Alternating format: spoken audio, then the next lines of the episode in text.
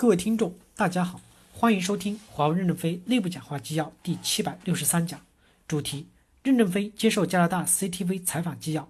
本文刊发于二零一九年三月十三日。接上文，记者问：但中国政府似乎有不同的反应。中国政府说，针对加拿大对孟晚舟的扣押事件，中国政府将进行报复。我们现在也看到有多名加拿大人在中国被扣押，所以想听听您的看法。因为中国政府在应对这个事情上比华为更加的激进，是不是一定程度上削弱了华为自己的观点？任正非回答说：“中国政府怎么处理是中国政府的事情，我们不知道。保护中国公民的领事权利也是作为政府应该承担的责任。但是我们公司解决这个问题的方法还是通过法律的途径，用加拿大和美国的法律来维护我们的利益。”记者问：“在孟晚舟逮捕之后，中国驻加拿大大使指责加拿大白人至上。”这在加拿大是热门的头条新闻。我想知道您对于这种煽动性的评论有什么反应？任正非回答说：“我觉得这是他个人意见，每个人都可以发表个人的意见，所以我能理解他的发言。”记者问：“特鲁多总理对这件事情的应对上，您怎么评价？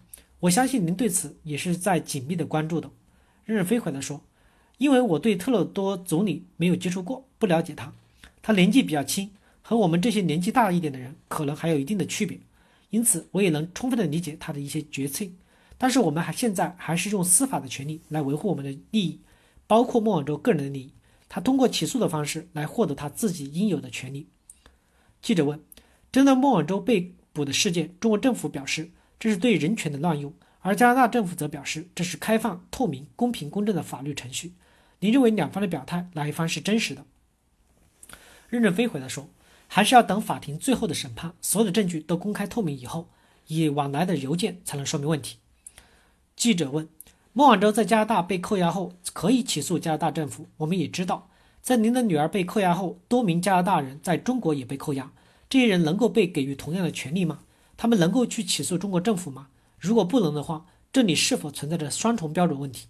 现在加拿大有很多人对此提出质疑。任正非回答说。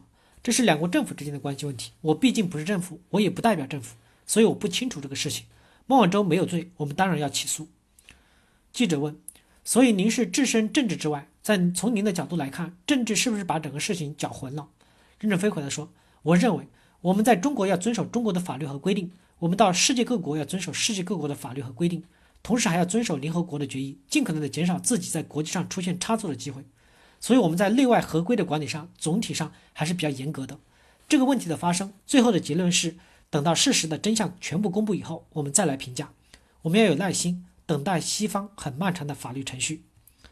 记者问：如果孟晚舟真的被引渡到美国，并且被定罪的话，有可能要面临三十年的监禁。想到这一点，就令人感到不安。特朗普总统表示，有可能会介入到孟晚舟的案子，他已经这么说了两次了。您相信他说的话吗？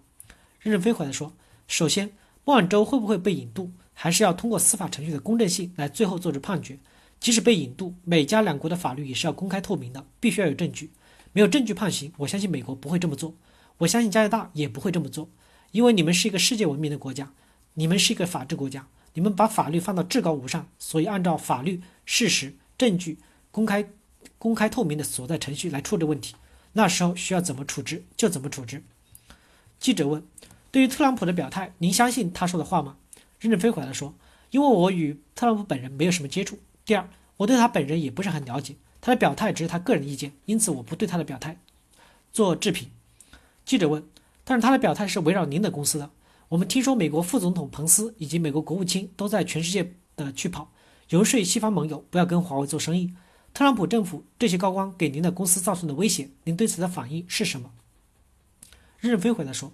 我觉得我们还是应该给他们点付点广告费，因为华为公司从来没有这么出名过，这么权威的美国人士在全世界给我们做宣传，让我们被全世界人民知晓了。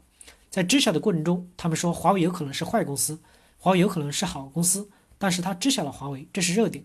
最后他打开网页一看，打开事实一看，华为原来是好公司。所以一二月份我们的销售收入同比增长是百分之三十五点八，比预想的增长很多。运营商和消费者通过他们的宣传更加了解华为了。所以要谢谢他们的宣传，感谢大家的收听，敬请期待下一讲内容。